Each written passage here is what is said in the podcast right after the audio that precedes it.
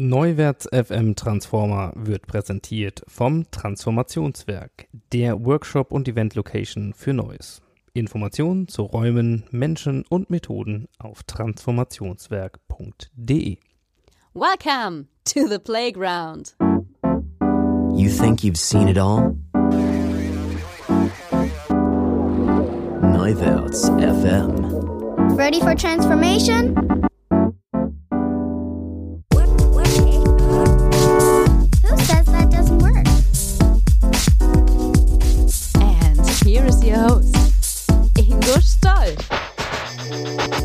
Hallo und herzlich willkommen zu einer neuen Ausgabe des Neuwärts FM Transformer Podcast. Dies ist die Ausgabe 39 und heute dreht sich alles um die digitale Transformation. Transform or Die. Wie gelingt die digitale Transformation? Unter diesem Titel haben wir euch im Vorfeld um eure Fragen zur heutigen Sendung an unseren Special Guest Stefan Grabmeier gebeten und ihr habt reichlich geliefert. Dafür vielen, vielen Dank und ohne weitere Vorrede ab in den Talk.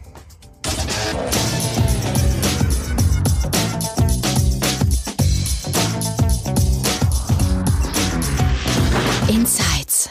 Ja, wir sitzen heute in Hamburg äh, in der Superbude äh, und der Name ist Programm hier tatsächlich. Äh, wenn ihr mal in Hamburg seid, Schanzenviertel, total nettes ehemaliges Hostel und wir sitzen in dem kuscheligen Hotelzimmer zusammen. Das erste Premieren-Podcast im Hotelzimmer mit Stefan Grabmeier. Stefan, schön, dass du dir die Zeit genommen hast. Ja, hallo. Wir sind quasi bei deinem temporären Zuhause hier an der Stelle. Genau. Und wenn wir schon beim Premierenthema sind, heute seid ihr dabei, nämlich mit euren Fragen. Wir machen heute sozusagen den ersten Hörer-Podcast, haben fleißig Fragen eingesammelt zu unserem heutigen Thema digitale Transformation. Die werden wir auch hier locker fröhlich mit äh, einflechten lassen. Und Stefan hat mir gerade schon im Vorgespräch noch verraten, ist auch der Premieren-Podcast für dich. Genau, das erste Mal. Viele schon gehört, aber noch nie einen gemacht. Von daher bin ich äh, ja, aus mehrerer Hinsicht gespannt. Es gibt Leute, die sagen, wenn man viele hört, dann ist man irgendwann äh, äh, ge- gefährdet, zumindest auch mal vor dem Mikrofon zu landen. Okay. Insofern ist es heute soweit. Ja, und für die, die dich nicht kennen, du bist Chief Innovation Evangelist äh, und Mitglied der Geschäftsleitung bei Haufe Umantis. Mhm. Ihr macht Talent Management Software und seid der Marktführer in Europa. Für die, die es nicht so ganz einordnen Mhm. können, Talent Management Software, was, was bedeutet das? Was macht das? Ähm, wir stellen Software her für alle relevanten HR- oder People-Prozesse. Und im weitesten Sinne kannst du das unter Talent zusammenfassen. Also das fängt bei der Rekrutierung an, es geht über das Onboarding, es geht über Nachfolgeplanung, es geht über Learning Management, es geht aber auch bis hin zu Compensation Benefits. Also letztendlich alle relevanten äh, Personalprozesse. Und dafür sind wir ein Anbieter. Wir sind 2000 mal gegründet aus der Uni St. Gallen raus. Wir sitzen auch in St. Gallen und äh, sind nicht der größte, aber wahrscheinlich einer der innovativsten. Das äh, glaube ich dir schon mal unbesehen. Ansonsten kann ich es nicht einordnen, aber wir werden natürlich heute auch über dieses Thema reden und dann glaube ich, werden wir den Eindruck auch bestätigen. Denn zum einen ist es so, ja, digitale Transformation. Du kommst jetzt zwar aus einer Software, Ecke, sage ich jetzt mal, wobei eurer, eure Unternehmung sich selber auch stark transformiert hat, nämlich äh, eigentlich von einer Software Company Mhm. zu einer Transformation Company. Also wir wollten noch ein bisschen beleuchten, das geht dann deutlich über Software hinaus. Und was ich halt sehr schön finde, ist, die Software kümmert sich aber um den Menschen. Ja, er macht äh, People Business quasi im internen äh, Bereich. Und ähm, Haufe kennen natürlich die einen oder anderen auch. Möglicherweise noch aus dem Thema der Blattsammlungen. Oh ja, gutes Stichwort. Also wenn man mal guckt, auch Haufe selber, weiß nicht, mal ein paar Zahlen gefunden, 1990, mhm. ne, da habt ihr so ungefähr, oder als Haufe selber so 50 Millionen Euro Umsatz gemacht. Mhm. Ähm, mittlerweile sind es über 300. Mhm. Und dieser Fachverlag hat sich eben selber auch sehr stark weiterentwickelt zu einem digitalen Lösungsanbieter, ähm, wie Sie selber sagen. Also und naja, das waren mal 330 Mitarbeiter 1990. Jetzt Mhm. seit ähm, sind es fast 1500 Mhm. so in aktuellen Zahlen. Mhm. Also das werden wir heute ein bisschen mit einstreuen lassen. Mhm. Nämlich, es gibt viele Erfahrungen, die ihr am eigenen Leibe gemacht habt Mhm. mit diesem Thema. Gibt auch manche, die sagen, hey, ihr seid selber so ein Best-Practice-Beispiel eigentlich für Unternehmenstransformation. Und äh, da wollen wir heute einsteigen und deswegen machen wir Folgendes. Wir haben aufgerufen vor der Sendung zu sagen, ja, Mensch, wenn ihr, wenn ihr wisst, dass wir heute zusammenhocken und ihr habt Fragen zu dem Thema digitale Transformation oder euch fällt ein Gedanke ein zu der These Transform or Die. Das wollen wir heute ja ein bisschen diskutieren. Mhm. Was waren denn das für Fragen? Und die habt ihr uns fleißig äh, in den Blog auf Neuwerts FM oder auch ähm, über Twitter mit einem kleinen Hashtag dazu mit NWFM039, das ist nämlich heute die Folge 39, vorab geschickt. Und damit würde ich sagen, steigen wir mal ein und gucken mal, ähm, was da so kam. Und äh, eine Frage fand ich sehr schön, wo wir gerade schon gesagt haben, Transformation, äh, das hat ganz viele Facetten und ihr habt da einiges am eigenen Leibe gemacht. Der Sam Arnold hat uns eine Frage reingegeben und sagt, äh, ja, Unternehmenskultur. Mhm. Ja, vor allen Dingen, wenn wir eine Transformation haben von einer sehr konservativen Unternehmenskultur, Mhm. äh, vielleicht in das neue Zeitalter. Was sind da deine Erfahrungen? Was sind so Key-Erlebnisse? Fand ich auch schön, nicht nur Mhm. Key-Learnings, sondern Mhm. echte Erlebnisse ähm, oder auch Beispiele. Vielleicht steigen wir da mal ein Mhm. und sagen mal, wie ist denn das bei euch gewesen? Wart ihr überhaupt eine konservative Unternehmens Kultur Mhm. und habt die wandeln müssen oder ähm, was ist so Mhm. was ist so in deiner Erfahrung da passiert? Was für Erfahrungen habt ihr gemacht und was waren vielleicht auch so Schlüsselerlebnisse, die ihr, die ihr dabei hattet? Also ich glaube, da gibt es wirklich viele Beispiele. Also ich würde mal sagen, ich bin mit dem Thema jetzt der digitale Transformation ist er noch, ist ein Begriff, der ist er noch gar nicht so alt, finde ich. Also ich glaube so 2012, 2013 ist mal so das erste Mal für mich der so Begriff mal so wirklich hochgekommen und hat sich jetzt ja auch so, so manifestiert, aber über Transformation sprechen wir ja schon jeher. Also jetzt nicht nur seitdem wir leben, sondern das ist ja schon, wenn wir ähm, über das Thema Wandel und Umwandeln sprechen, ähm, ich glaube, da habt ihr ja auch äh, einige Erfahrungen auch äh, mit dazu, dann, dann ist es ja ähm, ein, ein, ein immer stetiges Thema, auch für mich. Also ich, deswegen sehe ich Transformation als, ein, als einen sehr, sehr stetigen Wandel. Und ähm, die, wenn, wenn wir auf uns selber gucken, dann haben wir, oder wenn, wenn, wenn du, vielleicht guckt man mal, wenn wir von den Industrien her gucken, dann war natürlich die Medienbranche, die Verlagsbranche, Musikindustrie und so weiter sehr, sehr früh dran. Und Ja. Haufe, du hattest es ja gesagt, als Verlagshaus ist ja mal 1951 gegründet worden, wirklich als klassischer Verlag, also lose Blattsammlungen waren wirklich, ähm, vielleicht kennen das wirklich noch einige, ja. Die Älteren erinnern sich, heißt das ja immer ja, dann, ne, also ähm, jetzt sehe ich es nicht, aber wenn ich sowas bei Vorträgen oft mache und sage mal kurz Hand hoch, wer kennt doch lose Blattsammlungen? Also es sind genügend im Publikum, die, äh, die das noch kennen oft. Und ähm, das hat sich ähm, mittlerweile gewandelt. Du hast mal gesagt, 1990 äh, unsere Umsatzgröße, vielleicht dazu eine Information. Der Anteil 1990 im Umsatz von den, von den analogen Produkten, von den Printprodukten lag bei gut 92, 93 Prozent 1990. Und wir liegen im vergangenen Jahr bei ungefähr 6 bis 7 Prozent vom Umsatzanteil. Mhm. Wir haben eine Versechsfachung vom Umsatz gehabt mittlerweile, also wir liegen weit über 300 Millionen.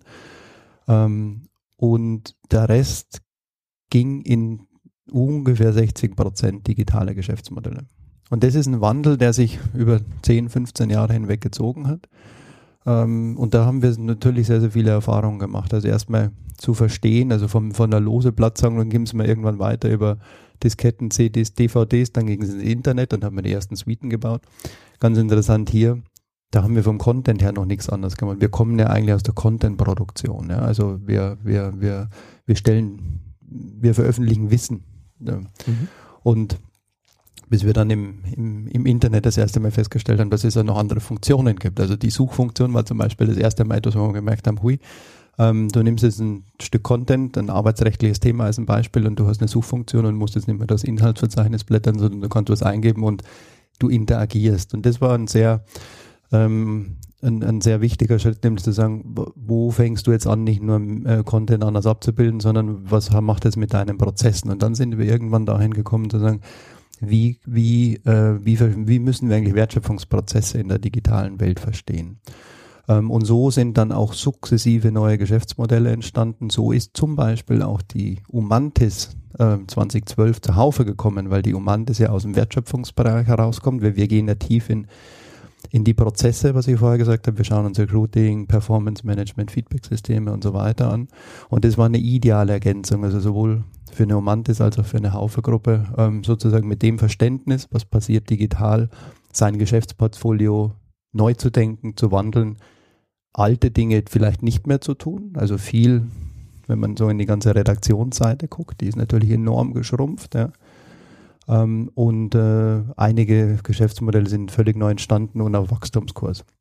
Und das ist ein sehr, sehr spannender Wandel. Und das klingt zwar relativ, wenn man jetzt auf Umsatzzahlen und so weiter guckt, relativ einfach und es sieht auch sehr erfolgreich aus und ist es. Ähm, aber da liegen natürlich schon ein paar äh, Schmerzpunkte auch mit drin, Menschen mitzunehmen, ähm, Menschen aber auch nicht mehr an Bord zu haben, die zum Beispiel diesen Wandel an Skills und an neuen Anforderungen nicht mehr mitgehen wollten oder nicht mehr mitgehen konnten. Auf der anderen Seite aber auch Skills zu finden und Menschen zu finden, die in der Lage sind, neue Geschäftsmodelle zu denken, neu zu kreieren und sozusagen ähm, in die nächste Generation des Unternehmens einzutreten ähm, und das bestmöglichst nicht losgelöst, weil wir sind jetzt nicht so weit, dass wir sagen, wir machen das Alte nicht mehr, sondern wir tun es ja genauso, nur in anderer Form. Und wir tun aber sowohl als auch, ja, wir sowohl als auch haben wir das neue Geschäft. Und das, glaube ich, ist die spannende Herausforderung, dass wir das eine nicht das andere ersetzen, sondern dass wir viel mehr Bandbreite im Unternehmen haben und somit auch komplexer werden. Kannst du dich an, also fast im Sinne von von den Geschichten, von den Erlebnissen, kannst du dich an Schlüsselerlebnisse persönlich erinnern, die dieses, die diese Transformation für dich so, so greifbar gemacht haben, so, wo du sagst, oh ja, hier jetzt, das war so ein Moment, da ist wirklich, da ist was passiert, da, da,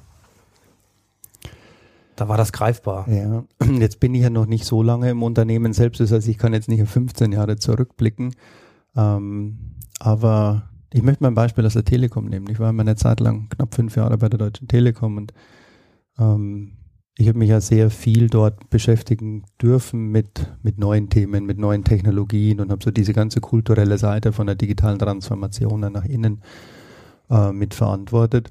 Und es gab mir einen, ich finde, sehr, sehr spannendes, äh, spannenden Moment. Äh, wir haben so ein, wir nannten es damals Telekom Social Network, also ein soziales Netzwerk für 250.000 Mitarbeiter eingeführt.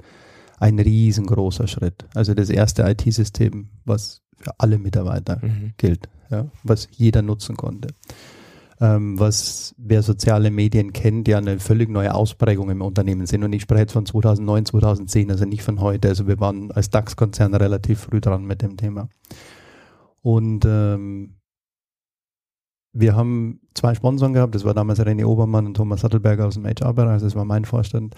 Ähm, und eine sehr schöne Sache war, dass äh, wie René Obermann ähm, das erste Mal einen Post abgesetzt hat im Social Network, mhm. ähm, dann ist erstmal überhaupt nichts passiert. Also wir waren alle voller Freude, weil wir natürlich ein echtes Role Model hatten, ein Vorbild, ähm, dass der CEO von einem DAX-Konzern ähm, sehr ähm, sagen wir, mit einer easy Art und Weise Kommunikation dort so reinpostet und es ist nichts passiert. Ja. Und was wir halt gemerkt haben, ist, dass halt viele Mitarbeiter gesagt haben, okay, der postet, kann ich da liken? Ähm, darf ich da antworten oder muss ich vorher meinen Chef fragen, wenn ich meinem CEO was antworte und und und. Ja. Also es waren so viele Ängste da.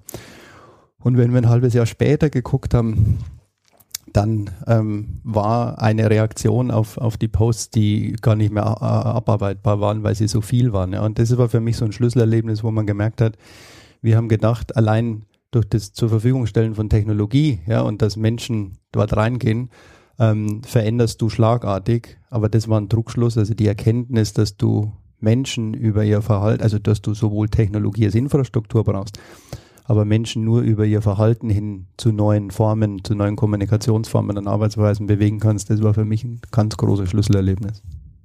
Ja, das kann ich mir gut vorstellen. Also vor allen Dingen so dieses, was mache ich jetzt? Ja. ja. Ähm, schön, ich versuche mal so ein bisschen äh, in, den, in den Fragen, die so kamen, vielleicht auch mal zu gucken, dass wir nicht ganz so sehr hüpfen, weil natürlich äh, habt ihr sehr, sehr unterschiedliche Dinge hier auch mit reingegeben. Ähm, ein Punkt greife ich vielleicht mal auf, den hat der Simon Dückert angesprochen, mhm. nämlich, ja, da ging es um das Thema unseres Aufrufs. Wir reden Mhm. hier heute Transform or Die über, Mhm. wie kann digitale Transformation gelingen. Und sein Einwurf war, ah, das ist ja schon mal der Begriff falsch. Mhm. Ja, weil äh, das, worum es jetzt geht, nach VUCA, Mhm. ja, ähm, also sprich, das ist eine Abkürzung für ein paar äh, Eigenschaften, die in unserer Welt heute allgegenwärtig sind, nämlich das Thema Geschwindigkeit, also Velocity oder ähm, schlichtweg auch das Thema äh, C für Complexity und so. Also das ist ja nicht alles ausrollen. Also Mhm. einfach gesagt, Transformation, ne, das hat einen Anfang und ein Ende. Mhm. Ja, und das ist ja schon mal per se völlig falsch. Mhm. Wie siehst denn du das eigentlich? Ja, spannend. Also fand ich super spannend, äh, spannenden Einwurf, war keine Frage, sondern eine ganz glasklare Aussage. Ähm, sehe ich anders. Also ich, ich sehe diese, also Transformation als einen sehr guten Begriff. Ähm, jetzt komme ich ja aus der Welt dieses Transformations- und Change-Themas. Ja? Und Change und wenn man so ein paar Change-Modelle anguckt, dann gibt es wirklich, dass man feste Anfangs, einen festen Anfangspunkt hat, dann hast du diese Unfreeze-Phase, ja, also du entstabilisierst etwas, ja, dann bist du in der Entstabilisierung, dann stabilisierst du, dann hast du Phasen, wo du dann sozusagen einfrierst und du hast damit irgendwann einen Endpunkt erreicht, ja, und den hast du eine Zeit lang und gehst dann wieder rein. Und das sind Modelle, ähm, die der Vergangenheit angehören, weil wir in der Geschwindigkeit, in der wir leben, diese, diese Stabilisierungsphasen nicht mehr haben, sondern eigentlich in einer permanenten Iteration sind. Und ich finde den Begriff Transformation dafür unglaublich passend. Und wenn man aus dem Lateinischen herkommt, ja, dann ist Transformare ja das Umformen und Umgestalten und das in einem Permanentum. Und ähm, das mag jetzt sein, dass es nicht jeder den, den, die, die gleiche Leidenschaft für den Begriff hat. Ich habe ihn und ich ähm, finde ihn einfach in vielen Aspekten auch wieder. Und äh, wir beschäftigen uns zum Beispiel auch viel mit Führung. Und wenn man guckt, dann gibt es ja ein Modell, das nennt sich die transformationale Führung. Also früher hat man sehr von der transaktionalen, dann versus die transformationale Führung ähm, ähm, der Übergang. Und wenn man in diese Führungsstile reinguckt und du hast diese transformationalen Aspekte, äh, dann sind sehr viele Dinge drin, die einfach weggehen von diesen, sage ich mal, egoistischen, individuellen Zielen, viel mehr in übergeordnete, in Gruppenziele, viel mehr in die Motivation, in Vorbildfunktionen hinein. Also sehr viele Aspekte, die wir alle, wenn man es jetzt mehr unter dem Begriff New Work klammern, ja, letztendlich sehen. Also von daher gibt es für mich eben zwei Dinge, dieses permanente Wandeln ähm, und sehr viele eine, eine sehr hohe Werteorientierung, die, wenn wir jetzt auf den menschlichen, auf den verhaltensbedingten Aspekt kommen, ähm, genauso in dieser transformationalen Führung liegen. Dann kann ich vielleicht noch ein, ein, auch einen Einwurf, äh, so wie du gerade gesagt hast, von, von Gunnar Sohn mit reinnehmen, der auch gesagt hat, boah, also ich verwende den Begriff digitale Transformation nicht mehr. Mhm. So, dann gab es einen kleinen Link dazu, konnte man sich das anschauen. Also ich habe das mal so interpretiert zu sagen, hey, pass auf, das ist so ein Buzzword, ich kann schon nicht mehr hören. Mhm. So. Und ähm, abgesehen davon, wie mit allen Buzzwords, ist es so, ja, und dann kommt das nächste. Also Mhm. man hat öfter mal gehört, ja, eigentlich ist das, was wir jetzt machen, früher hieß das dann äh, Computerisierung oder also so diese Themen. Wie siehst denn du das eigentlich? Also ist das, und so will ich es vielleicht mal formulieren als Frage, ist das Thema digitale Transformation eben etwas, wo wir sagen, ja, da haben wir so einen, so einen gewissen Oberbegriff, den wir jetzt gerade sehr stark verwenden, aber wir werden in zwei Jahren über was anderes reden. Mhm. Also Mhm. aber das Grundphänomen ist eigentlich das gleiche. Irgendwo der, die, die, Mhm. der Wandel, sei es Technik induziert, was macht er mit Menschen, wie auch immer. Also heißt jetzt gerade nur so, aber ja, Mhm. das geht auch wieder weg. Oder siehst du das so, dass wir, dass wir jetzt etwas beschreiben oder mit diesem Begriff beschreiben, was fundamental anders ist als diese Phänomene, die wir ähm, vielleicht zum Beispiel mit Computerisierung oder ähm, damit in der Vergangenheit äh, beschrieben haben. Ist das, wie siehst du das? Also auch der Einwand äh, war super spannend und jetzt muss man natürlich auch sagen, wo kommt er her? Und jetzt ist Gunnar ja jemand, der ganz weit vorne an der Bewegung steht und äh, ich würde mal sagen, Menschen, die sich mit dem Thema schon länger beschäftigen als andere, als es jetzt mal in der, in der Mitte der Gesellschaft angekommen ist, äh, da bin ich ziemlich sicher, dass der Begriff schon wieder nervt ja, ähm, oder einfach zu häufig gebraucht wird. Also aus dem Aspekt heraus verstehe ich es. Ich würde es auch nicht auf das Thema digital festlegen, sondern ich würde wirklich über die Transformation sprechen. Es war vor ein paar Wochen auch ein sehr spannendes, sehr spannende Diskussion online auf LinkedIn ähm, vom Winfried Felser auch angestoßen. Braucht es denn den, den, den CDO? CDO ist Todeslebe der CDO, ja, also der, ähm, also dieser Digital Officer oder ist es der, äh, ich weiß gar nicht, welche Begrifflichkeiten dann noch alles drin waren. Aber letztendlich versucht man, und das stelle ich schon fest, und das ist wirklich so ein, so ein, so ein, so Trendbegriffe immer aufzunehmen, ja. Und wenn ich auf das Thema digitale Transformation schaue, dann ist es ein Aspekt von der Umwandlung und von der Form, Neuformierung von Unternehmen. Und ähm, ich würde es nicht so stark ähm, ähm, sagen wir, nicht, nicht so, so stark ausprägen, weil es viel mehr um die Gesamttransformation geht. Und wenn davon digital eine Ausprägung ist, und das ist es momentan, ja, dann ist das gut so. Aber das mag in zwei, drei, vier, fünf Jahren wieder ganz anders aussehen. Also von daher würde ich die Klammer immer unter der Transformation sehen, ähm, weil darunter fallen einfach noch, noch, noch, noch viele Aspekte mehr. Ja. Gut, lassen wir so stehen. Ähm, ich gucke mal ein bisschen auf mein Zettelchen und Mhm. die Notizen. Hm. Es gibt eine Frage, die hat uns der, der Harald Schirmer hier mit reingegeben. Und der hat gesagt, wie geht das eigentlich zusammen? Auf der einen Seite wird immer gesagt, für dieses Thema der Transformation brauchen wir andere Haltung und Einstellungen Mhm. auf Führungsebene, aber insgesamt dem Verändern oder dieser Veränderungs, ähm, äh, diesem Veränderungsprozess gegenüber. Mhm. Das ist nicht messbar. Ja, so, Mhm. welche Einstellungen habe ich? Schwer. Mhm. So. Mhm. Das heißt, wir haben da Dinge, äh, die als Voraussetzung da sind. Auf der anderen Seite ist der Unternehmensalltag, insbesondere in den Corporates, sehr stark von messbaren Dingen Mhm. äh, gekennzeichnet. Also Zahlen, Mhm. Fakten, ROIs, KPIs, was auch immer. Mhm. Ja. So, wie, wie geht das eigentlich zusammen? Also eine Kultur zu haben, die sehr stark am Messbaren Mhm. Orientiert ist, Ziele, Zielerreichungsgrade und so weiter. Und das, was es vermeintlich am meisten braucht Mhm. für das Gelingen, ist ein kultureller Aspekt und der ist gar nicht messbar.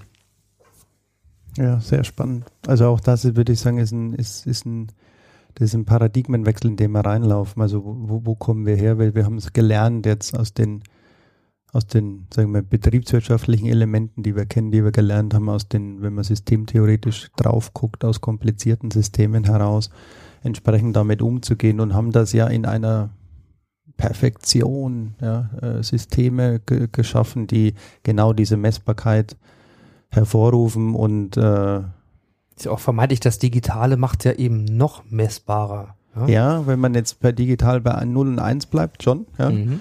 Ähm, und das ist ja eigentlich die Übersetzung, ja, von äh, du, du, hast eine 0 zu 1 Beziehung, eine Schwarz-Weiß-Beziehung, eine Ja-Nein-Beziehung, was es ja letztendlich nicht ist, ja. Ähm, und das ist ja das, das Entspannende, weil wir kommen ja weg, wenn wir aus dieser ganzen technologischen Perspektive drauf gucken und dann, dann, dann gehen wir weg ja von Linearität in die Exponentialität. Das heißt, wir haben, wir verlassen auch unser Denken von dem, dass wir sagen, wir haben letztes Jahr einen Forecast gemacht und der ist in neuen Geschäftsmodellen, in den neuen Märkten und technologischen Aspekten genau noch so, wie er dann ist, ja.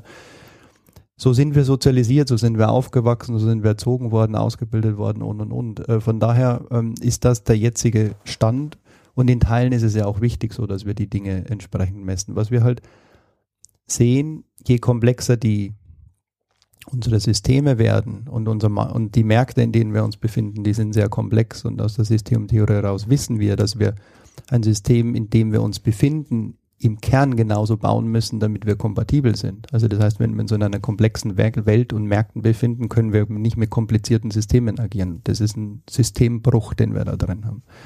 Und von daher ist es wichtig, dass wir auch lernen, mit Komplexität umzugehen. Und in der Komplexität brauchen wir aber andere Verhaltensweisen. Das heißt, ähm, wenn wir früher logische, lineare Ursache-Wirkungsprinzipien hatten, dann haben wir die heute nicht mehr, sondern wir haben einfach eine Vielfalt an Möglichkeiten, ähm, die wir überhaupt nicht vorhersehen können. Und in dieser Vorhersage, in, der, in dieser Nicht-Vorhersage haben wir viel mehr Experimente, die wir machen. Und die sind zu Beginn noch nicht messbar. Oder sie sind anders messbar in vielleicht kleineren Dimensionen, die sich aber wieder ändern können, wenn wir, ich weiß nicht, ein Experiment gemacht haben und festgestellt haben, dass es nicht zu dem äh, gewünschten Ziel führt.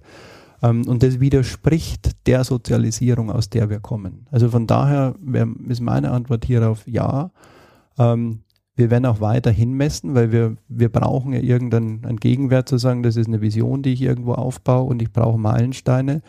Sie werden nur viel kleiner sein und diese, diese, diese KPIs und die Messergebnisse, glaube ich, werden schneller adaptierbar sein müssen, weil wir mehr und mehr aus dem Test and Learn, aus, aus dem Experimentiermodus rauskommen und nicht mehr aus diesen klassischen linearen Planungsszenarien. Also es geht das so ein bisschen in die Richtung anders messen, also sehr viel inkrementeller, sehr viel kurzfristiger. Vielleicht auch eben der Versuch, Mhm. ich meine, ist mal eine offene Frage, also Mhm. Einstellung und Haltung aus der Sozialforschung kommt, äh, Mhm. durchaus erfragbar. Mhm. Also vielleicht auch in irgendeiner Art und Weise ist Unternehmenskultur Ja. messbar. Also, Also ist man- es, ja. Also das, ähm, das, ist- das ist wirklich messbar.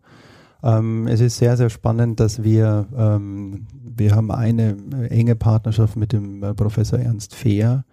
Ich weiß nicht, ob du den kennst. Das ist, er kommt aus der Verhaltensökonomie, ist an der ETH in Zürich, ist der Verhaltensforscher schlechthin. Also äh, die FAZ hat ihn mal betitelt unter dem den Star-Ökonom, den keiner kennt, weil er ein sehr medienscheuer Mensch ist, aber eine unglaubliche Leistung. Also in allen Rankings mittlerweile äh, findest du ihn, also im, im Deutsch, in, im Dachraum äh, an, an, an Nummer eins. Und wir arbeiten sehr viel genau über diese Behavioral Change, nennt er, er äh, ähm, dieses, dieses Themenfeld von der wissenschaftlichen Seite her dran. Und was ähm, er dort in der Wissenschaft macht, ist über Experimente genau diese Themen immer wieder zu erforschen und auch unter Beweis zu stellen. Und was wir oft merken, auch wenn wir, wenn wir in, in, in Change-Prozessen und so weiter in Unternehmen sind, dass du diese verhaltensbedingten ähm, Aspekte messen kannst und du relativ schnell in Clusterungen kommst, welche Themen führen dich über welche Verhaltensweisen zum Erfolg. Kannst du das mal an einem Beispiel ähm, irgendwo verorten, wo, wo sowas genutzt Also wird als ein, als ein Beispiel ist, dass der, der, der größte Treiber, damit Transformationen gelingen, ist die Kooperationsbereitschaft. Also das ist wissenschaftlich klar nachgewiesen. Und die Kooperationsbereitschaft, also wie sehr bin ich als Mitarbeiter bereit zu kooperieren? Ähm, und also man sieht es in, in, in, in, vielen, in vielen Dingen. Ja, das ist, äh, nimmt man als ein Beispiel das Rauchen. Ja, also Rauchen ähm, war früher in öffentlichen Räumen möglich. Ja? Man hat viele Appelle gesagt, Mensch, pass auf, Rauchen ist doch ungesund und macht es nicht und sonstige Dinge. Man hat Plakate und schreckliche Bilder und sonstige Dinge gemacht. Also man versucht über die Verhaltensebene ranzukommen.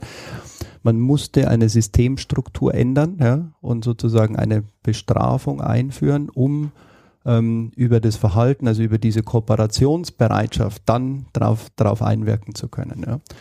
Ähm, also das sind so, das ist, das ist mein ein, ein, ein, Beispiel dafür, wie man äh, über eine intrinsische Motivation wenig erreicht, sondern du einfach strukturelle Maßnahmen brauchst. Und in anderen Aspekten, was zum Beispiel ein sehr, ein sehr schönes Beispiel ist, auch dazu gibt es gute Experimente und Versuche, wenn du ähm, zum Beispiel äh, durch eine Ortschaft fährst und du hast äh, in Deutschland jetzt 50 als, als Geschwindigkeitsbegrenzung und du hast ähm, diese Hm, Diese Leuchtschilder, ne? die Leuchtschilder, wo ein Smiley drauf ist. Ja. Also ein Smiley, wenn du Wenn du Ja. im Tempolimit im bleibst. Tempolimit genau. bleibst oder wenn du drüber bist, gibt es eben den bösen und dann glaube ich gibt es einen roten oder irgendwas in der Form. Was man dort festgestellt hat, das hat ja keine Konsequenzen. Weil da steht ja jetzt kein Polizist, also vielleicht, aber Mhm. das ist nicht dazu ausgelegt, dass jemand sagt, wenn du einen roten Smiley hast, der, der böse guckt, dass du sofort eine Strafe zahlst. Aber es wird transparent. Das heißt, auf einmal verlässt du sozusagen deinen, deinen Wagen, deinen Raum und nicht nur du guckst auf den Tacho, sondern vielleicht auch Menschen, die auf der Straße stehen, sehen das. Und alleine durch diese Transparenz, durch diese Datentransparenz kannst du dein Verhalten ändern. Und das ist auch ein, ein, ein schönes Beispiel, äh, was heißt, das hat erstmal keine strukturellen Konsequenzen in der Form, ja, aber es zeigt dir auf, ähm, dass du, ähm, dass wenn andere Menschen auf dein Verhalten gucken können, ähm, sich dadurch etwas verändert. Und das sind nur mal so ein, ein paar Beispiele, wo, wo, wo viele Verhaltensexperimente entsprechend stattfinden. Und wenn du das jetzt aufs Unternehmen münzt, ja, ähm, dann kannst du sehr schnell über kleine äh, Abfragen, also wirklich auch experimentelle Abfragen, eben feststellen, wo ist jemand kooperationsbereit und wo nicht. In welchem Thema ist jemand kooperationsbereit zu ähm, zu welcher Initiative und und und. Und wenn du das messen kannst und je höher die Kooperationsbereitschaft ist, umso eher hast du einen Hebel, einen Hebel für Transformationen. Und da ist die Empfehlung, lieber weniger, aber mit den großen Hebeln arbeiten. Ähm, und das, also kann ich jetzt hier nicht zeigen, aber sozusagen, wenn du diese, diese Hebel identifizieren kannst, dann sind das deine Treiber für Transformationen. Ähm, also wenn es da was zu zeigen gibt oder wie auch immer, ähm, packen Mhm. wir das gerne mit in die Show Notes, um Mhm. das am, am Bild nochmal zeigen kann. Mhm. Ich finde den Aspekt gerade unglaublich spannend. Äh, ja, du hast gerade gesagt, die wichtigste Bereitschaft Mhm. äh, oder die, wi- wichtigste Voraussetzung als Erfolgsfaktor ist Kooperationsbereitschaft, damit Mhm. Transformation gelingt. Äh, das führt mich fast zur Frage, die Sebastian Hollmann uns mit reingegeben hat. Der hat mich ein bisschen gefragt, ein bisschen anders, Mhm. äh, nicht ähm, nach, nach Voraussetzungen, sondern nach Kompetenzen. Die Frage Mhm. ist, wer das, wie, wie ist die Abgrenzung? Mhm. Er hat gefragt, bei Mitarbeitern, ja, was würdest du sagen, sind die drei wichtigsten Hm. Kompetenzen, die es, äh, ja, Mhm. die es braucht. Und er hat das nicht differenziert in Führung oder nicht, Mhm. sondern Mhm. erstmal grundsätzlich auf der Mitarbeiterebene. Ich, ich glaube, da gibt es keine allgemeine Antwort drauf. Da kann ich jetzt einfach meine, meine äh, Perspektive mit einbringen. Und äh, mit der Frage habe ich mich wirklich intensiv beschäftigt und habe mir mal so aktuelle Studienlage und so weiter auch angeguckt. Ähm, es gibt ja so verschiedene Perspektiven drauf. Wenn man so auf der Mitarbeiterebene guckt, ja, ähm, dann sind also erstens glauben, es gibt eine Studie, von die von Manpower kam, Skill Revolutions heißt die, ähm, eine gute Fallzahl, 18.000 Mitarbeiter, die befragt wurden, 43 Länder, glauben, dass 90 Prozent aller Mitarbeiter glauben, dass die Digitalisierung sie quasi die Jobs und deren Skills ähm, beeinflusst. Also was für mich eine unglaublich hohe Zahl war, zu sagen, äh, es ist eine wahnsinnige Aufmerksamkeit da. Ja? Eine Aufmerksamkeit, Ängste, wahrscheinlich Unsicherheiten, was bedeutet es denn für mich? Ja? Ähm, das ist so eine, eine Perspektive, die mir aufgefallen ist. Dann gibt's eine und die, das ist eine Conferis-Studie, die jetzt auch rauskam, da wurde die Top-Management befragt, Mhm. 800 CEOs weltweit. Und das finde ich etwas frappierend, weil sie auf der einen Seite sagen, wir brauchen die Manager als Change Manager, ja, aber immer über den technologischen Aspekt kommen. Und sie haben dann acht Kompetenzen aufgezählt, die aus CEO-Sicht relevant sind. Und die erste ist Fähigkeit, organisationale Veränderung durch Technologie zu ermöglichen. Eins. Zweites ist technologisches Know-how. Dritte Innovationsfähigkeit, Technikvermögen, Finanzkompetenz, Vertrieb und Wachstumsexpertise. Und jetzt kommt's. Siebtes Kundenverständnis. Ja, auch schon auf Und sieben. achten, also letzte Position, Personal- und Kulturkompetenz. Mhm. Und das ist eine unglaublich erschreckende Studie, wie ich, also äh, durch mehrmaliges Lesen auch, aber die hat sich nicht verändert. Ja. Ähm, und das ist auch etwas, was ich wahrnehme in Unternehmen, dass diese technologische, ähm, diese Fokussierung und auch diese Kompetenzerfordernis ähm, notwendig ist, ja, aber die darf nicht so hoch sein. Und das waren jetzt mal nur zwei Perspektiven, um die Frage zu beantworten, wären meine drei. Ähm, ich sehe, dass das humanzentrierte Denken und Handeln, also sprich diese Kunden- und Userzentrierung, ein Skillset ist. Das ist jetzt nicht nur ein Skill, sondern das ist ein Skillset, was unglaublich wichtig ist. Das zweite sind Agilitätsmethoden. Ähm, und das dritte wären für mich technologische Skills. Ähm, und ich möchte es ganz, ganz kurz erläutern. Also die humanzentrierten und die Agilitätsmethoden sehe ich, weil sie ganz stark an Haltungsthemen arbeiten. Da geht es jetzt wen weniger darum zu sagen, du musst Scrum beherrschen oder Kanban oder Design Thinking oder ähnliches, ja, wenn man wenn man es von den Methoden beschreibt. Denn was, das, was wir dort lernen, ist ja, dass wir andere Blickwinkel einnehmen, dass wir also Design Thinking beschreibt es eigentlich sehr, sehr schön, dass wir, äh, wie wir Probleme in, in komplizierten äh, Systemen äh, gelernt haben, nämlich ein Problem kommt und ich arbeite sofort in der Lösung, wir immer von einem Expertenwissen ausgehen. Und das war auch in den vergangenen Jahrzehnten immer möglich. Aber je komplexer die Welt, umso weniger habe ich diese Linearität und Ursache-Wirkungsprinzipien. Also muss ich erstmal Dinge viel mehr verstehen. Und das ist, was wir im Design Thinking erlernen, dass wir be also beobachten, ja, und übers Beobachten Iterationen drehen und erst aus der Beobachtung einen Standpunkt definieren und dann in eine Lösung kommen. So, das klingt jetzt in Theorie alles sehr einfach, aber das sind 180 Grad umgekehrte Wendungen, ja, zu sagen, wir gehen nicht sofort in den Lösungsmodus, sondern wir gehen erst zuerst in den Verstehmodus. Also von daher liegt hinter jeder Methodik ein unglaubliches Haltungsthema. Und das, denke ich, ist ein, ist ein wahnsinnig wichtiges zu verstehen. Also die Humanzentrierung, agile Methodiken ähm, und die technologischen Skills. Und das ähm, erlebe ich immer wieder, dass es, dass wir da auch wirklich über Basics sprechen.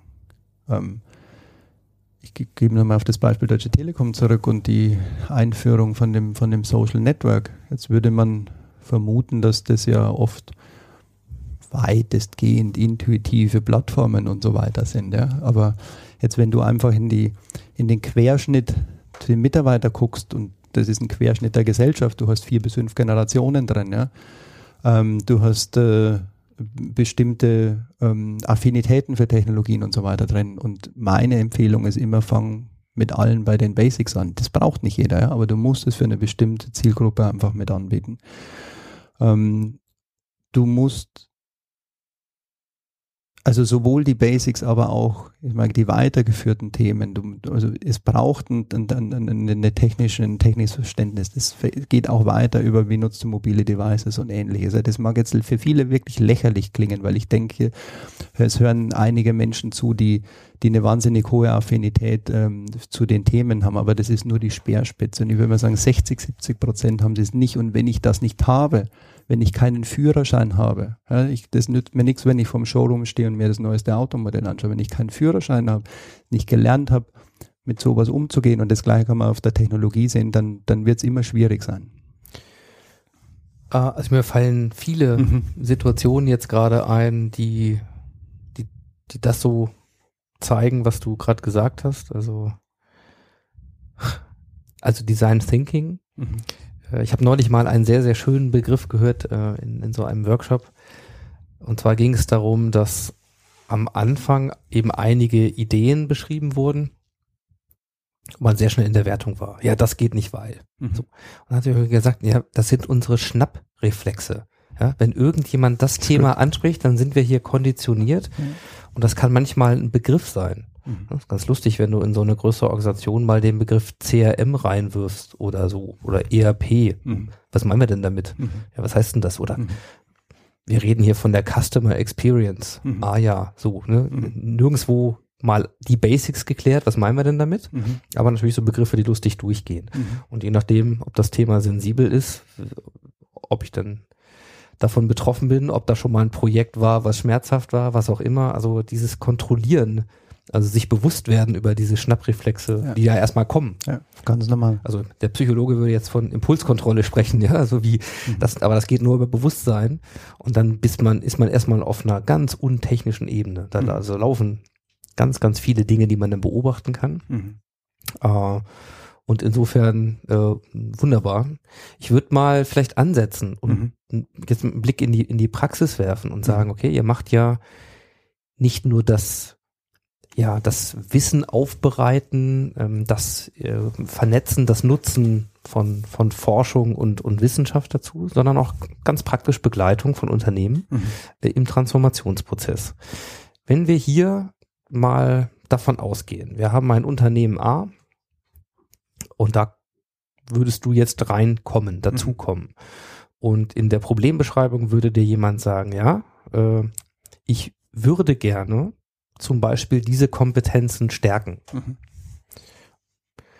Aber ich weiß nicht, wie ich das machen soll. Ja, ich habe hier 2000 Mitarbeiter, wir haben vielleicht auch eine Produktion dabei, ich habe ne, Blue Collar, Mhm. White Collar, also vier Generationen, gemischt vielleicht ein Familienunternehmen, was gewachsen ist. Äh, so. Und irgendwie habe ich das Gefühl, wir wissen nicht, wie wir das machen sollen.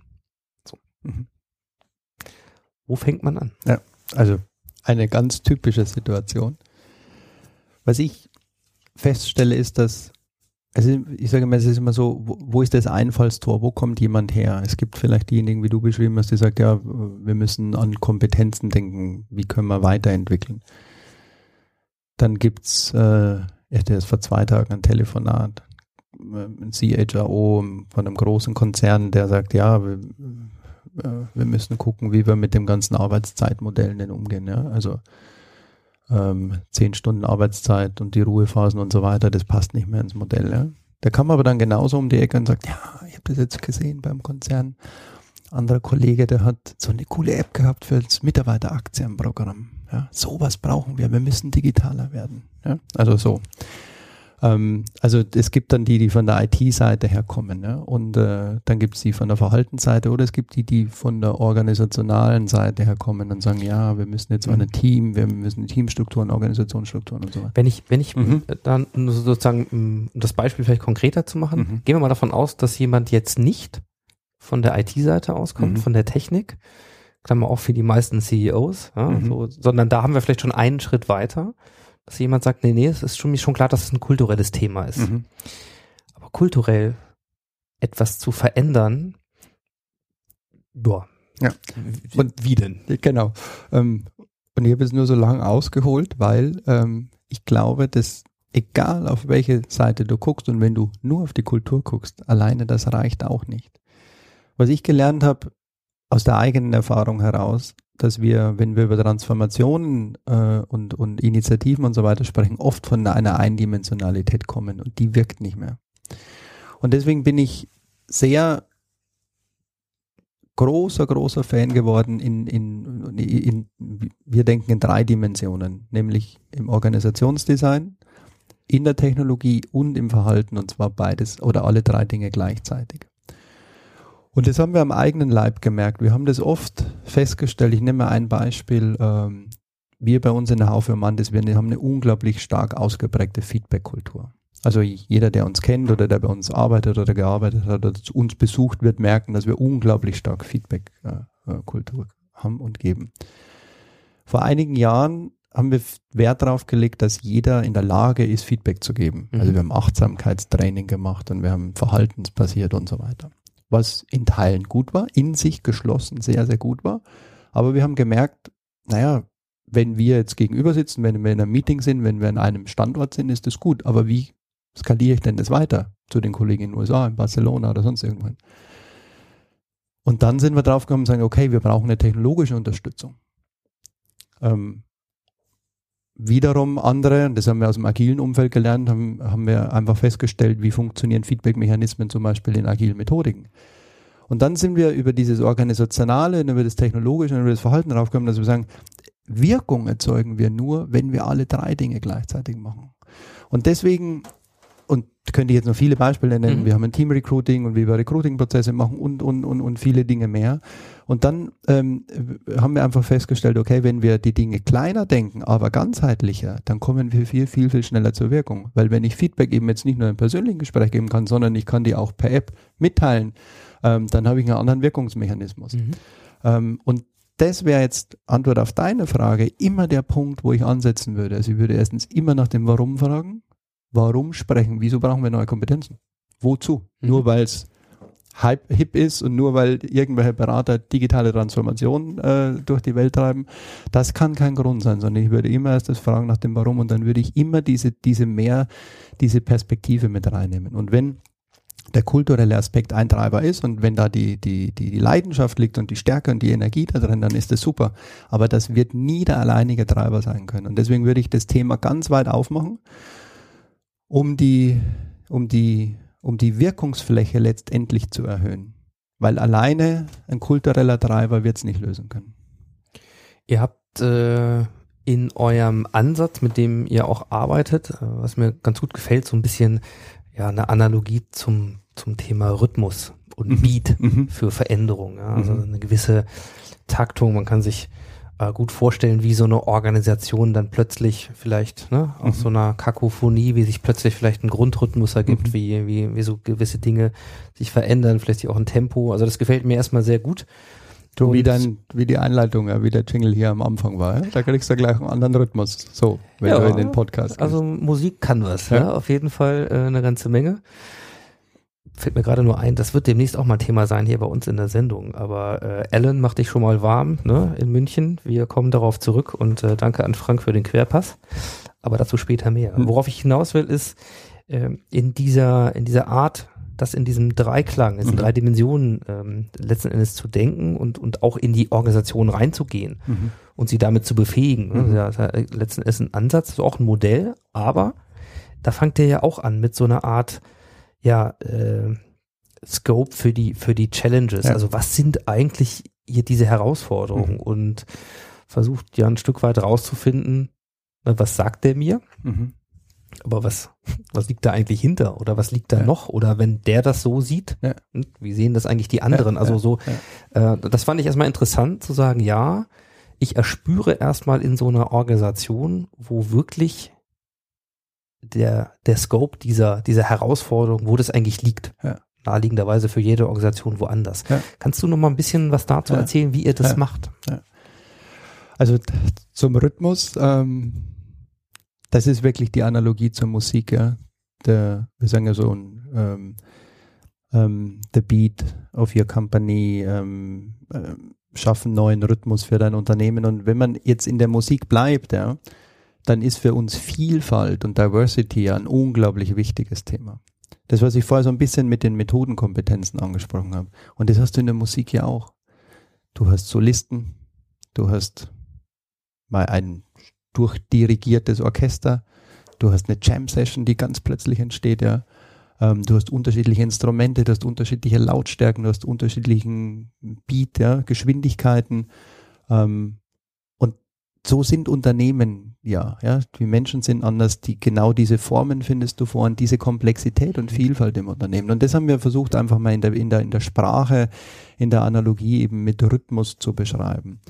Und das ist also so das eine, um diese Vielfalt und Diversity darzustellen. Auf der anderen Seite haben wir bestimmte Vorgehensmodelle. Und so wie ich es gerade vorher erklärt habe, dieses Warum, also dazu haben wir natürlich ein, großes Methodenset, wie wir da vorgehen. Und das mag oftmals ganz trivial klingen und wir sehen das immer wieder, wenn wir in, in, in, in, in, Auftragsklärungen und so weiter sind. Ja. Also alleine, wenn wir jetzt, ich hoffe, es hören viele zu, wenn wir jetzt alle Zuhörer mal definieren lassen würden, was digitale Transformation bedeutet, dann haben wir eine unglaubliche Bandbreite. Wenn wir heute in ein Unternehmen gehen und sagen, ich würde mein Talentmanagement gerne ändern, ja, ähm, und wir sagen, was bedeutet Talentmanagement für dich, ja, dann haben wir unglaublich breite Definitionen. Und das ist das, wo wir dann hergehen und sagen, gut, dann lass uns mal aus dem Service Design, aus dem Design Thinking Ansatz wirklich mal hergehen und verstehen. Und wir haben ein paar Methodiken entwickelt, äh, für Eigenland ist so eine Methode, wo wir sehr stark auf die Pains, auf die wirklichen Probleme eingehen können. Und zwar, was wir jetzt von der wissenschaftlichen Seite her anwenden, sind intuitive Analysen. Ähm, und die Intuition ähm, schlägt in vielen Fällen die Kognition, die kognitiven Elemente. Denn das, was du erlebst, du hast vorher zum Beispiel deine, von den Reflexen, von denen du gesprochen hast, das ist typischerweise, ja. Ähm, dann hast du meist hierarchische Prozesse in Gruppenkonstellationen. Ja? Und äh, wenn du jetzt eben mit zehn Leuten sitzt und sagst, jetzt lass uns mal die, die, die Painpoints vom Recruiting-Prozess anschauen, ja, ähm, dann genau, dann guckt man so oder der oder die Führungskraft, ja, äh, die dann eben da ist, äh, hebt das erste Wort, schreibt das erste aufs Flipchart oder sonst wohin und du hast im Unterbewusstsein Prozesse, die laufen. Und intuitive Methoden ähm, vermeiden das. Und das ist was, was unglaublich Wichtiges. Ähm, und über diese intuitiven Methoden holen wir sozusagen die, die, die, die Schmerzpunkte wirklich raus, bringen sie auf den Tisch, bringen sie in den Bewertungsraster. Mhm. Da haben wir viel spielerische Elemente auch mit drin, so viel Haptik. Also ein Beispiel, wie, wie was man da macht, äh, was ihr da anwendet, um, Also, um das intuitiv zu heben. Ähm, also dieses Eigenland, was wir dort machen, das ist äh, wirklich ein Spiel. Also Mhm. das ist ein, ein Spielplan. Äh, also ähm, du- hast, äh, wir haben so, so, wir können das nachher auch mal mit dem Bild dann äh, entsprechend ergänzen. Ähm, du hast so Insellandschaften, die dort drauf sind und du arbeitest über Thesen. Mhm. Also wir haben 60 verschiedene Thesen, die wir zum Themengebiet aufstellen können. Also beispielsweise, wir haben jetzt Employer Branding. Ja? Wie attraktiv sind wir als Arbeitgeber? Jetzt könnte eine These sein, wir sind ein attraktiver Arbeitgeber. Äh, These 1. These 2 könnte sein, äh, das Außenbild äh, stimmt mit dem Innenbild überein und so weiter. So Mhm. baust du eben Thesen auf. Und du hast jetzt zehn Leute gleichzeitig sitzen, äh, sitzen. Und was jetzt wichtig ist, dass du gleichzeitig bewertest. Also du, jeder hat fünf Steine. Mhm. Das ist quasi die Skalierung von eins bis fünf. Und dann beginnst du zeitgleich zu legen. Also, wir sind ein attraktiver Arbeitgeber, ist die These, zeitgleich. Ja? Nächste These, zeitgleich, zeitgleich, Klar. zeitgleich. Also, das ist ein ziemlicher ähm, Mhm. Zeitdruck, der dahinter ist. Aber was eben nicht Klar. mehr aufkommt, ist zu sagen, okay, der Chef fängt mal an Ich und legt zuerst, ja, ja. und dann so, diese Themen. Also, du hast, das macht auch Hölle Spaß, ja. Du hast Haptik, du hast, äh, ja, Mhm. du, du spielst wirklich. Was wir jetzt parallel machen, ist, dass wir die Daten eingeben, ähm, eine, eine Applikation dazu, geben die Daten ein und haben, also zeitverzögert ein, zwei Minuten später, die gesamte Datenauswertung auf dem Bildschirm. Mhm. Und das ist das, wo wir auch in hybriden Modellen arbeiten, wo wir quasi mit haptischen Modellen arbeiten und wo wir mit datenbasierten Modellen parallel arbeiten. Und dann siehst du einfach, wo ist die Übereinstimmung, wo ist die Gruppe überein und wo nicht. Und das ist jetzt eine Datenbasis, die dann da ist, um zu sagen, okay, und dann lass uns jetzt mal drüber reden. Warum ist das so? Genau. Mhm. Also das ist jetzt nur ein Beispiel. So, dann hast Ja, du die Pain Points, genau. Und dann gehst du weiter und dann kommst du eigentlich an die Definition. Da sind wir noch nicht bei der Definition. Und das, was du auch vorher gesagt hast, ist so wichtig. Über was reden wir eigentlich? Und dieses Alignment schaffen, ja, diese, die, die wesentlichen Beteiligten einzubeziehen und gemeinsam zu definieren und wirklich am Ende ja, mit Unterschrift zu sagen, okay, so sieht unser, das verstehen wir unter Talentmanagement, das verstehen wir unter Employable, das verstehen wir unter digital und so weiter. Und wenn das nicht da ist, holt dich das im Prozess immer hinten immer wieder ein. Also danke nochmal für die Ausführung. Ich äh, finde das, das ist jetzt gut greifbar. Man, man hat Mhm. da, glaube ich, entsprechende Bilder. Äh, und man kann sich, glaube ich, auch gut vorstellen, ja, dass da einfach was ganz anderes bei rauskommt. Und ich meine, ihr werdet das kennen. Ne? Hierarchie in Gruppen, dann sind wir in, in urpsychologischen Modellen und die greifen dann digital wie nicht digital. Ne? Der CEO postet und dann Genau. gehen die Fragen los. Da, ja, Ja. Darf ich da jetzt antworten, Ja. liken, machen, tun? Ich kann keinen beobachten. Was machen die anderen? Also passiert nichts. So. Ähm, das führt mich dazu, nochmal eine Frage zu stellen, die Mhm. ähm, der Harald Schirmer uns auch nochmal so mitgegeben hat, weil wir gerade ein bisschen auch über Hierarchie sprechen. Mhm. Jetzt könnte man ja sagen, okay, ich denke mal, diesen Transformationsprozess, damit zu Ende tue ich mich jetzt schwer, ja, Mhm. aber mal weiter, Mhm. mal konsequent. Und sag, okay, wir, wir kommen dahin, dass wir eine Organisation haben, die eben mehr äh, mitarbeiterzentriert funktioniert, auch so als mitarbeiterzentriertes Betriebssystem, habt ihr auch, auch eine schöne Analogie, kommen da also weiter. Dann würde ich mir vorstellen, auch gerade wenn man solche Methoden nutzt, Mhm. dann ist das Thema Hierarchie etwas, was sich anders entwickelt. Ich werde immer noch Verantwortlichkeiten haben, aber es wird vielleicht anders interpretiert, eben nicht mehr als Weisung und Kontrolle und dann wird ausgeführt, also Mhm. nach bester tayloristischer äh, Grundauffassung äh, Auffassung so, Mhm. sondern ne, Leadership, das verändert sich die Interpretation. Was heißt denn das, wenn ich Führungskraft bin und Ja, so weiter? So. Jetzt gibt es den Begriff manchmal oder auch die Sehnsucht fast nach so einer so einer hierarchiefreien Organisation. Mhm. Also nach dem Motto, ja, dann, dann ist das vielleicht so, wenn wir die Hierarchien da rausnehmen, weil die stehen uns dann überall im Weg, ja, und dann kann sich jeder frei entfalten und die Potenziale gehoben werden und so weiter. Also, ich will die Frage mal wie folgt formulieren. Mhm. Frage eins: ist das, äh, kann das funktionieren? Also eine hierarchiefreie Organisation? Und These zwei zu dem, was du glaubst, was funktioniert, wie ist, wie ist der Weg dahin? Also Frage eins klares Nein. Also Hierarchiefreiheit funktioniert, also in, in, in, in, in keinem System. Also selbst wenn man mal so die ganzen Open Source Bewegungen und so weiter anschaut, wo man dann sagt, das ist eine, eine, eine freie Bewegung. Ja. Also im, im, im Open Source Bereich nennt man da sowas, wenn sich Führungs, Führung entwickelt, ja. Man nennt es ja so den sanftmütigen Diktator, weil es ja über einen, das ist ja ein gewählter, über eine Abstimmung über Resonanz und über Abstimmung über Füße und so weiter, äh, sind es ja bestimmte, ähm, bestimmte Mechanismen, die da entstehen. Das ist etwas, was uns oft auch nachgesagt wird. Ja? Wir pflegen ja ein demokratisches äh, Unternehmensprinzip.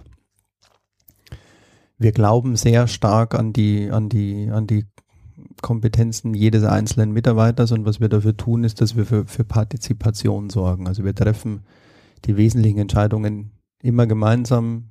Wir lassen abstimmen, wir wählen, wir wählen unsere Führungskräfte vom Verwaltungsratsvorsitzenden bis zu jeder Führungsrolle. Da nur kurzer Einblick, wer mehr Einblicke mal in so ein Unternehmen bekommen will, dem ähm, sei hier der Podcast, die Nummer kann ich euch gerade nicht auswendig sagen, mal guckt mal, äh, ähm, mit Peter Leppelt empfohlen, Mhm. der nämlich auch bei Prämandatum äh, so ein Modell lebt und äh, dazu gibt es einen Podcast Super. hier, äh, was für Erfahrungen äh, die damit gemacht haben, Mhm. aber das nur als kleiner Einwurf. Also, dass man sagt euch nach, hierarchiefrei Genau. zu sein, Also- aber Es ist oft eine Interpretation dessen, dass man Ja. sagt, okay, ihr, ihr stimmt demokratisch über eure Führungskräfte. Das tun wir partizipativ. Demokratie ist auch etwas, was uns die Medien so mit auf den Weg gegeben haben. Also ich würde uns eher als ein partizipativ, als ein ganz stark partizipatives Unternehmen äh, ähm, sehen. So, wir wählen die Führungskräfte aber, damit sie führen können. Damit nicht jede, jede Entscheidung dann letztendlich, wir, wir haben nicht für alles basisdemokratische Entscheidungen. Ne? Und diesen Spagat zu machen, also erstens zu verstehen, nach außen hin, ähm, so die ersten Reaktionen vor fünf Jahren waren so, das ist ein PR-Gag, ja. Das hat uns dann irgendwie so, das machen sie nur, damit sie Aufmerksamkeit erzeugen. Aber wer uns kennt, weiß, dass wir das, das wirklich in unserer Constitution, wie wir unsere Prinzipien und Werten ähm, ganz, ganz stark manifestiert ist. Aber es geht darum, zu führen und zu folgen. Also, und da teilen sich die Rollen immer wieder. Manchmal bin ich die Führungskraft, manchmal bin ich aber jemand, der folgt. Und das ist eine große Herausforderung, die wir auch sehen. Ähm, genau diese, ähm, diesen Schieberegler zu finden. Ja? Wann bist du jetzt in der Führungsrolle? Wann akzeptiere ich aber Führung und Folge? Ähm, und ähm, selbst in, in, in unserer Organisation ist das etwas, wo wir, wo wir täglich dran arbeiten, wo wir immer wieder mal in Grenzen stoßen, wo aber, glaube ich, ein enormer Hebel für, für Performance liegt. Also wir machen das, weil das unser Performance-System ist, weil wir glauben, so unser Unternehmen ähm, A, mitarbeiterzentriert äh, zu steuern, aber auch darum, die besten Entscheidungen zu treffen. Und ich vermute mal, das ist ein Modell, was man in jeder Organisation oder Organisationsgröße zur Anwendung bringen kann, wenn man möchte? Oder gibt es dafür Grenzen? Also zu Beginn, und da war ich noch nicht bei der Haufe und Mantis, hätte ich gesagt, das ist in großen Organisationen nicht möglich. Es zeigen ja einige Beispiele, also wer Lalu und so weiter gelesen hat, das beschreibt ja auch einige größere Unternehmen für uns. Auch wir hatten ja Vorbilder, ja, wenn man Semco und so weiter anguckt, dann sind es ja erstens mal nicht nur Kreativunternehmen, ja, was man oft sagt, ja, in der Softwareentwicklung oder im Kreativbereich und so weiter. Also es geht durch alle Branchen durch, es geht auch in ähm, sicherlich noch nicht in allen Größenordnungen, aber dadurch, dass wir immer über ähm, über bestimmte, sage ich mal, Zellgrößen auch sprechen, ja, bin ich felsenfest davon überzeugt, dass du sowas auch in großen Skalierungen hinbringst. Nicht von Anfang an, ich würde jetzt nicht hergehen und sagen, dass ein, DAX-Konzern von der Größe sofort umstellen kann, aber was wir jetzt ähm, Ende letzten Jahres, im Dezember gesehen haben, wir durften die Deutsche Telekom beim Experiment begleiten. Dort hat ein Bereich, Corporate Communication, mit rund 130 Mitarbeitern das Experiment der Wahl äh, gestartet ähm, und hat die ersten Führungskräfte gewählt oder Führungsrollen, sagen wir es so. Ähm, Philipp Schindera ist der Leiter der Unternehmenskommunikation und er hat in seinen Führungskreis vier Mitarbeiter ähm, quasi für ein, für zwölf Monate in die, äh, in den Führungskreis gewählt. Und das war ein super spannendes Experiment. Und wo wir das erste Mal gesprochen haben, da dachte ich mir, oh, ob das klappt, ja. Aber mit Betriebsrat äh, abgestimmt, äh, mit allen Mitarbeitern, die den Weg äh, mitgehen. Und das ist der Startschuss, ja, der Startschuss zu, zu erproben und zu experimentieren. Was kommt dabei raus? Hilft es uns in der eigenen Organisationsentwicklung weiter und folgen möglicherweise noch weitere Schritte daraus. Wunderbar. Also äh, ich bin, bin versucht zu sagen, ja, mehr davon. Denn äh, das, was du gerade zum Schluss beschrieben hast, ist eine dieser vielen Dinge, die man, ja, die man macht, wenn man mal sich bewusst wird, was man alles gar nicht mehr hinterfragt. Also ja, in der Führung sitzen halt Leute, die haben wir dann zu Führungskräften Ja. gemacht, die, also so Ja. klar, was eine Führungskraft macht. Ach so, die kann man wählen. Ach so, da kann noch wer anders sitzen. Wir könnten ja auch. Äh, kleine Analogie zu der letzten äh, Episode hier der Innovationskultur äh, mit Martin Geht, der ja auch gesagt Mhm. hat, der, der Kern von Innovation ist zu hinterfragen, ähm, was wir für selbstverständlich halten. Ja, und super, super spannend. Ähm, Entschuldigung, wenn ich da jetzt ja, Ähm, weil das ist genau der Punkt, dass wir in vielen Dingen es auch tun. Also innovationsfreudige oder die eine große Innovationskultur haben, die sind es gewohnt zu hinterfragen. Auch wenn wir in die Digitalisierung gucken, was wir jetzt technologisch alles hinterfragen. Ja, also in vielen Dingen sind wir viel weiter als auf unseren Organisationselementen, die wir sind. Und ich weiß nicht, ob wir das in zwei oder drei Jahren noch machen, kann ich überhaupt nicht sagen. Ähm, ich kann nur sagen, dass es momentan ähm, ein Weg ist, der, der, der uns als Unternehmen unglaublich äh, hilft und, und, und, und uns wahnsinnig viele Vorteile bringt. Also hat auch Nachteile, ganz klar. Also jede Münze hat zwei Seiten. Ähm, was ich, und deswegen finde ich das Telekom-Beispiel äh, äh, so schön, das sind Menschen, die experimentieren, die mutig sind und sagen, auch wir wissen nicht, ob das der richtige Weg ist. Aber wir sind jetzt an einem Reifegrad, also man muss sich vorstellen, die sind für eine Konzerneinheit ähm, haben die vor vier Jahren äh, sich gewandelt in eine reine Projektorganisation. Also die haben im Prinzip alle Abteilungen aufgelöst und haben gesagt, es gibt Aufträge und es gibt einen Pool und wir matchen äh, Passion, Skills mit den Aufträgen sozusagen. Ja? Also eine mhm. ganz neue Form, also für Konzerne völlig untypisch. Und so nach drei Jahren sind sie wieder an einen Punkt gekommen, wo sie gesagt haben, okay, what's next? Ja? Wo geht's weiter? Ja? Wir, das ist gut, da haben wir unsere Erfahrung jetzt gemacht, was ist das nächste Experiment? Und ich glaube, das brauchen wir. Und das ist ein Haltungsthema. Dazu gibt's Methoden, dazu gibt's Beispiele, aber es ist in erster Linie ein Haltungsthema, in diesen Experimentiermodus einzutauchen. Und wenn es nicht funktioniert, gut, aber dann wissen wir, dass es nicht funktioniert. Und dann kann man es wieder ändern. Genau. Hervorragend. Ich nehme das mal so ein mhm. bisschen als Schlusswort, denn so mit Blick auf die Zeit, äh, wow. wir haben äh, ja, wir haben die ja. Stunde voll gemacht, ohne dass es uns wahrscheinlich unglaublich angestrengt hat. Ja. Ganz im Gegenteil, wir könnten hier noch viel weitermachen. Aber äh, eine letzte Frage würde ich hier gerne noch reinbringen und mhm. ähm, das ist wunderschön, die hat der Tobias Macher noch gestellt.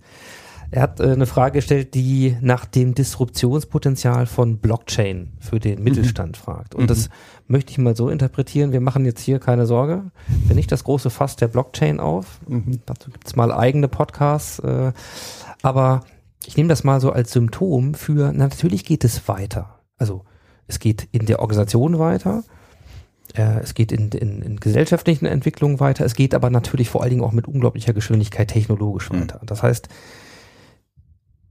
Blockchain, nehmen wir das mal als ein mhm. Beispiel, könnte eine Technologie, ein Impuls sein, mit dem wir uns jetzt oder in Kürze für die mhm. Zukunft auseinandersetzen mhm. müssen. Wie sieht die Organisation, die die transformierte Organisation aus im Umgang mit solchen neuen Entwicklungen, manche würden vielleicht sagen auch Trends, Potenzialen, wie auch immer, mhm. von am Gartner Hype Cycle ganz, ganz hinten noch am Horizont oder unten mhm. an der Kurve oder irgendwie schon in Schlagdistanz. Mhm. Wie, wie geht man damit um? Ja, hochspannend. Ähm, also Blockchain war Synonym dafür, das, das stimmt. Und die Frage war ja, ähm, wie disruptiv schätzt du es für den deutschen Mittelstand ein? Also sehr hoch, um die Frage zu beantworten, ohne jetzt ins, ins Detail zu gehen. Ähm, was ich, was ich sehe und wenn man so in, in Konzernwelten reinguckt, dann hast du sehr häufig deine Innovationsbereiche, deine Strategiebereiche, deine F&E, wo deine ganzen Innovation Radars und so weiter und Trendradars und so weiter aufgebaut sind. Also da sind all das, was in den nächsten zwei bis fünf Jahren teilweise weiter ja, kommt, sind da auf dem Radar. Ich glaube, dass sich auch das äh, dahingehend verändert wird, ähm, in diese, also nicht nur auf dem Radar zu haben, sondern was bedeutet es für uns. Und ich möchte an einem Beispiel klar machen oder zeigen, wie wir die Haufe-Gruppe organisiert haben. Ähm, wir haben in diesem ganzen Wandel, den ich vorher mal kurz beschrieben habe, mal den Innovationspfad von Red Blue Ocean eingeschlagen, wo wir gesagt haben, äh, es gibt ein Kerngeschäft, ja, ähm, den einen Ozean und es gibt die, die coole Lab, Digital Hub oder Schlag mich tot Welt, wie du sie auch immer nennen willst, ja.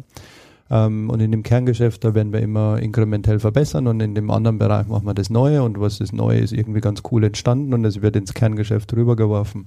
Also die Red Blue Ocean Strategie hat nicht funktioniert. Und das ist etwas, was wir sehr, sehr häufig erleben. Also wenn ich mir nur anschaue, 17 von 30 DAX-Konzernen haben ein Digital Lab in Berlin. Das ist in Teilen gut, aber es ist nicht die Lösung auf alle, äh, auf alle Probleme und Fragen, die gestellt werden. Ähm, wir agieren nach dem Three Horizon, also drei Horizonten Modell, ähm, und das ist etwas, was, äh, was wir mittlerweile als Organisationsprinzip haben. Also der erste Horizont ist sozusagen Kerngeschäft. Du hast einen bestehenden Markt und du hast ein bestehendes Produkt oder ein Service, ja. Ähm, und dort bist du in der inkrementellen Verbesserung.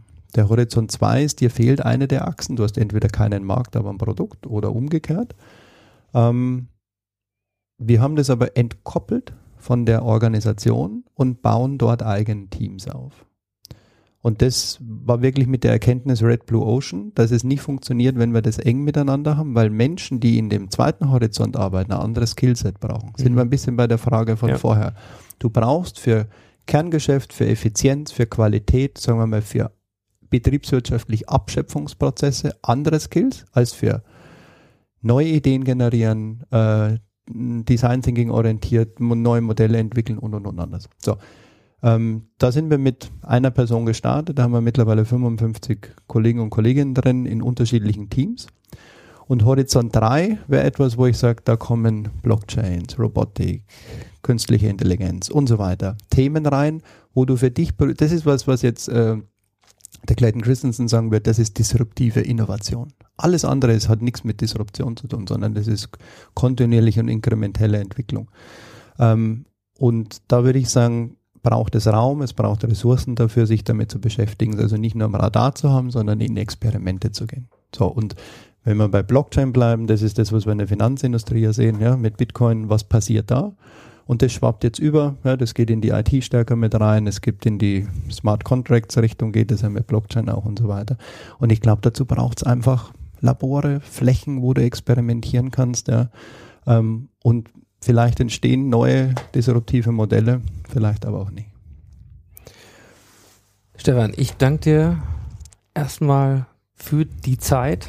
Äh, wie gesagt, war, Super. war intensiv. Ähm, ich danke euch allen vor allen Dingen für die Frageimpulse. Ihr habt äh, ganz maßgeblich, behaupte ich jetzt mal, zum Gelingen der heutigen Sendung und für uns auch so ein bisschen als, als Impulsgeber und Leitkorridor äh, mitgemacht. Ihr habt bei einem Experiment mitgemacht, haben wir so noch nie gemacht. Mhm.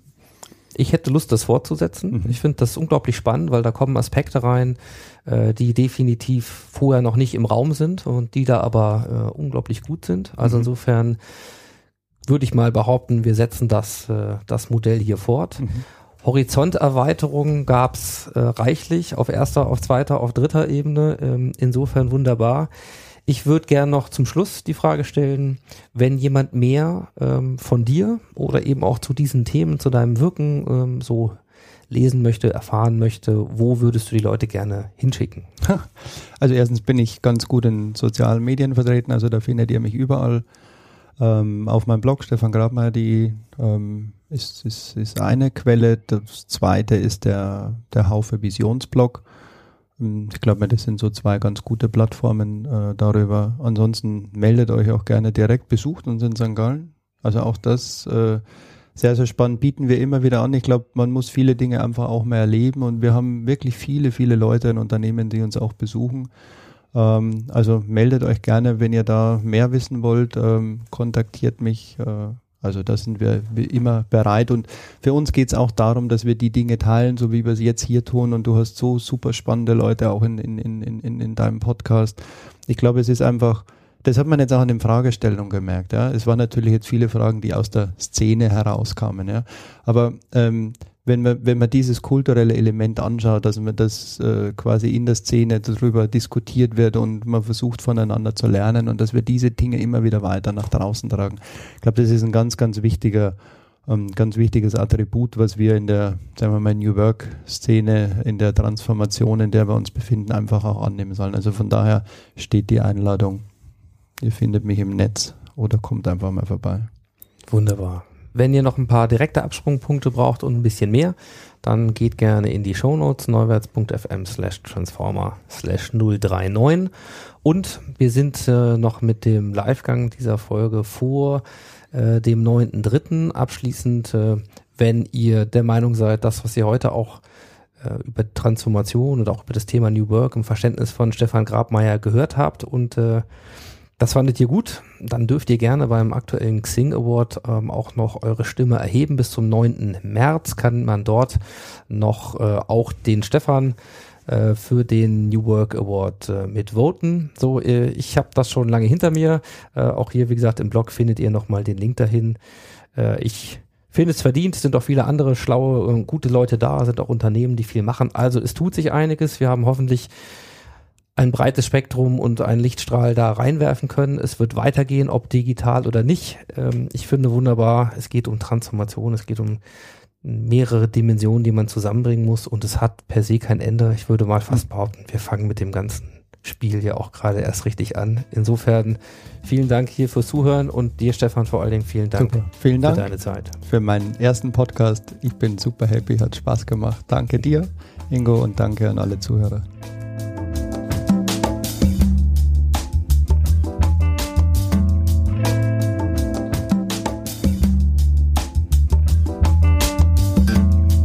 Jawohl, das war sie, die Ausgabe 39 des Transformer Podcast. Und wir haben wieder mal kräftig überzogen, wie ihr gemerkt habt. Deswegen ein extra Dank fürs Zuhören, Durchhalten und eure Zeit. Und es bleibt mir der Hinweis auf die kommende Episode Nummer 40 immerhin schon. Und in der treffen wir TV-Moderatorin und Künstlerin Gabi Becker in Berlin. Bleibt also neugierig und ich sage ciao, ciao, macht's gut und happy transformation.